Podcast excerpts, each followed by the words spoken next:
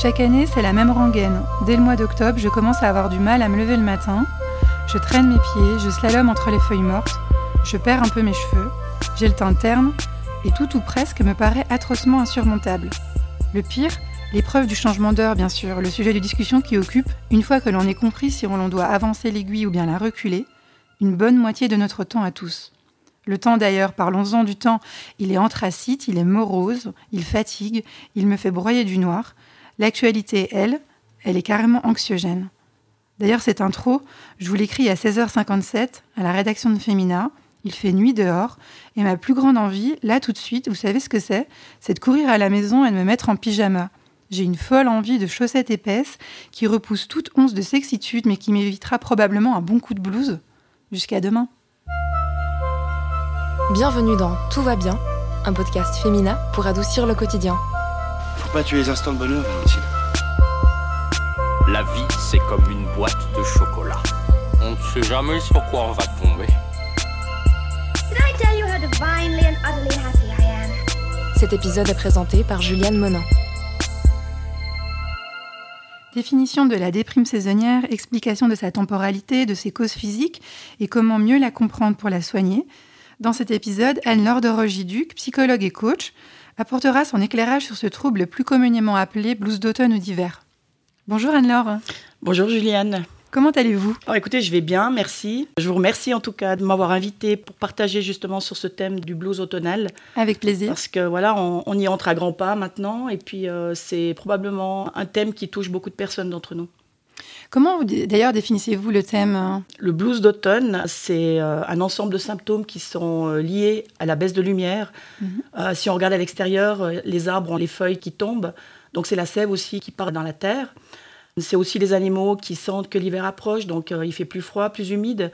Les animaux commencent à préparer leur nid douillet pour être au chaud pendant tout l'hiver. Donc ils hibernent, les marmottes sont en train de se mettre à l'œuvre. Et puis chez les hommes, donc il y a un impact euh, et physiologique et psychologique. Quand on parle de blues automnal ou de déprime saisonnière, c'est vraiment en lien avec la saison. Ça veut dire que ça démarre en automne, en hiver, au moment où la, lumière baisse. Et puis euh, finalement, c'est des symptômes qui disparaissent au printemps, en principe.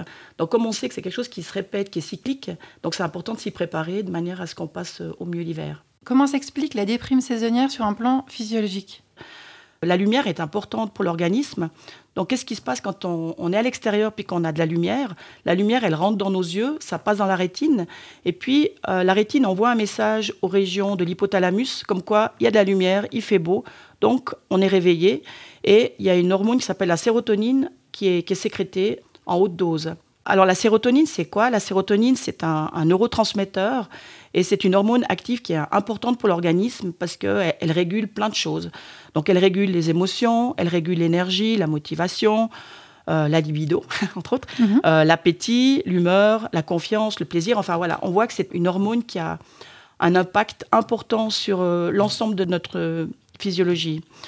Maintenant, quand on a l'intensité de la lumière qui baisse, donc qu'est-ce qui se passe? C'est que c'est comme si on, est le soir à, à la maison, on voit que la lumière elle baisse, et puis l'information qui est transmise, alors justement les yeux reçoivent cette baisse d'intensité, ça passe dans la rétine et ça envoie le message dans la région de l'hypothalamus comme quoi on arrive à la fin de la journée et puis on va se préparer pour aller dormir. Donc il y a la mélatonine qui se met en place, donc c'est l'hormone du sommeil.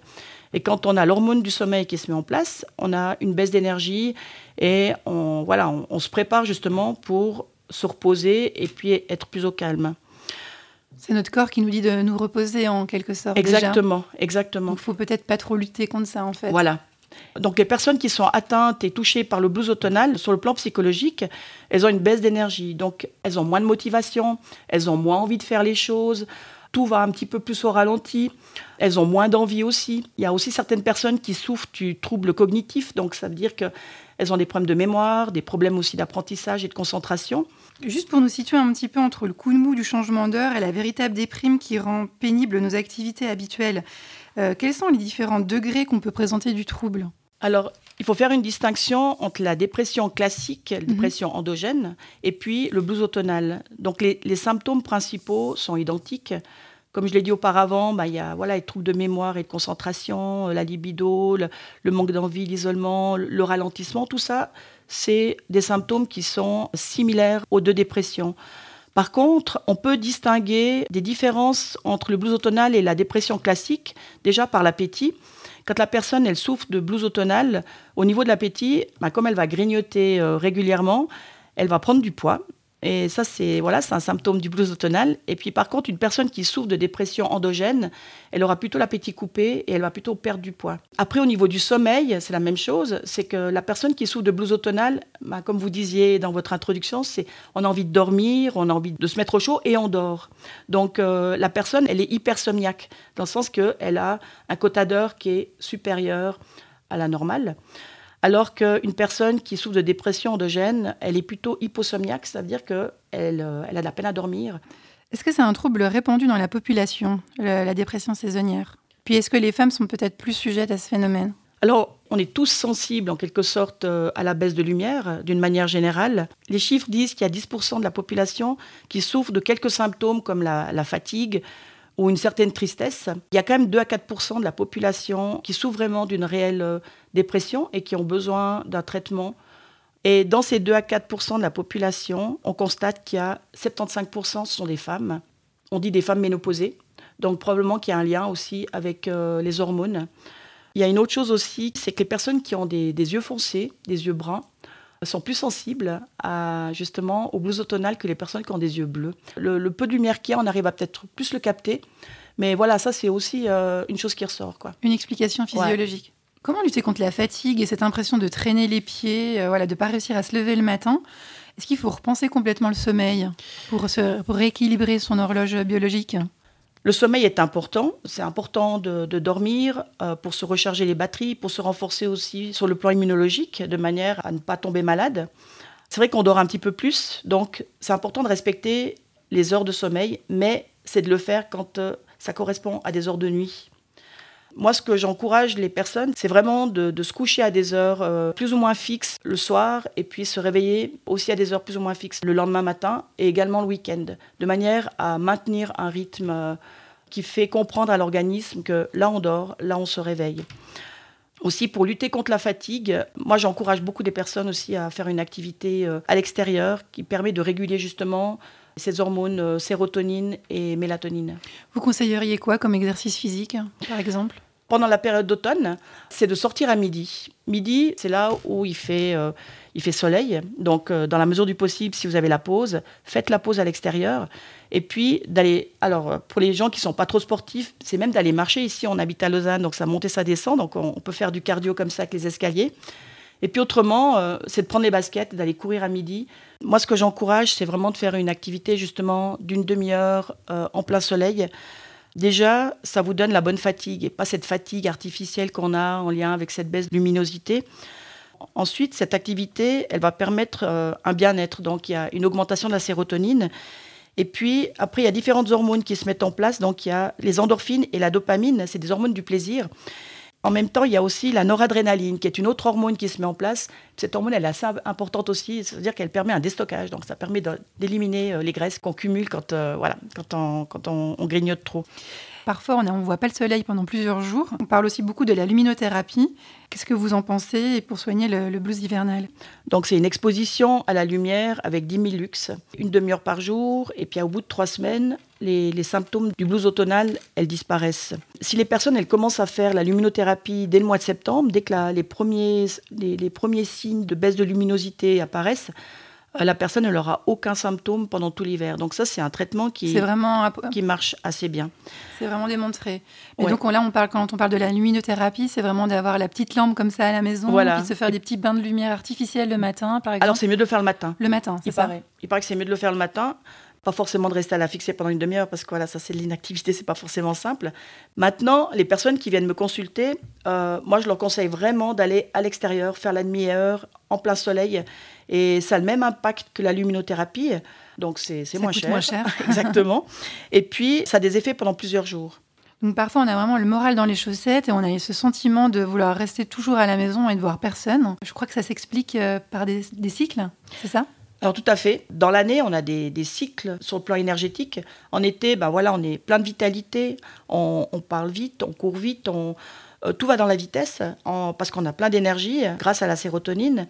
Et ben l'hiver, c'est plus la phase de repos, la phase de calme où il y a un repli sur soi. Et c'est important de rester euh, à l'écoute de ces changements de rythme. C'est important de rester écologique par rapport à ça. Qu'est-ce que vous voulez dire quand vous dites rester écologique? Rester écologique, c'est ne pas se forcer, par exemple, à, aller courir euh, des marathons en hiver, alors que le corps, il a plutôt besoin d'être un petit peu en, en stand-by et en, reconstruction en quelque sorte de l'énergie pour mieux se préparer pour le Une écologie envers soi-même. Voilà, exactement. D'avoir une écologie par rapport à soi-même. Donc c'est vraiment de, de, respecter les, les, phases de sommeil, de repos, et puis d'essayer aussi de, de, se coucher plus tôt, pourquoi pas. Et puis sortir au grand air. Donc l'idée, ça serait de monter au-dessus des stratus pour euh, prendre le, le soleil. Maintenant, comme je l'ai déjà dit, c'est que on est dans une société à, à performance. Et puis, il y a un déchirement entre ce que le patron ou la société veut et puis ce que nous, on peut donner aussi. Donc, dans le cadre du travail, ben, des fois, on n'a pas le choix, il faut y aller, la tête en bas et puis euh, aller plus vite que ce qu'on aurait envie de le faire. Mais par contre, le soir, il faut respecter justement ce côté cocooning, plus calme et aller moins vite. Plus de temps pour pas être dans la performance. Voilà, le soir, il faut, il faut avoir du temps pour soi, prendre le temps. Pour lutter contre la déprime saisonnière, est-ce qu'on doit adapter son, alimentation, son assiette? Moi, j'ai eu la chance de partir dans les pays nordiques. J'ai fait l'été et l'hiver. Et entre autres, euh, j'ai fait mon voyage de noces en novembre au cercle polaire. Donc là, c'était vraiment la nuit noire. Le soleil se levait à, 11h30, se couchait à 1h. Donc euh, là, j'ai eu la, la chance de pouvoir vivre cette période. Dans les pays nordiques, on mange du poisson. Des poissons gras, saumon, sardines. C'est bourré de vitamine D. Et la vitamine D, on la synthétise avec les rayons du soleil et ça permet justement l'absorption du calcium et du phosphore. Donc là, voilà, ça permet de, de, contrebalancer en quelque sorte ce manque. Moi, j'aime bien le chocolat, mais le chocolat noir, c'est un bon antidépresseur aussi. Ne pas en abuser non plus, mais voilà, le chocolat noir, euh, c'est une bonne chose. Après, c'est les fruits de saison, manger de la, des vitamines pour pas tomber malade. Les choux, les brocolis, enfin, c'est vraiment de prendre euh, les aliments qu'on trouve dans nos marchés Éviter les sucres rapides, parce que là, on est dans le grignotage de nouveau. Est-ce que vous avez des autres recommandations de santé? Des thérapies psychologiques, des soins alternatifs voilà, que vous conseilleriez? Ce que j'encourage les personnes, euh, c'est de s'entourer de couleurs chaudes, comme euh, le rouge, l'orange, le jaune. Euh, le rose, c'est même de porter des, des, habits de couleurs, oser les couleurs en hiver, d'aménager aussi son intérieur avec des coussins, des couleurs chaudes aussi, mettre des bougies. Ça, ils le font beaucoup aussi dans les pays nordiques.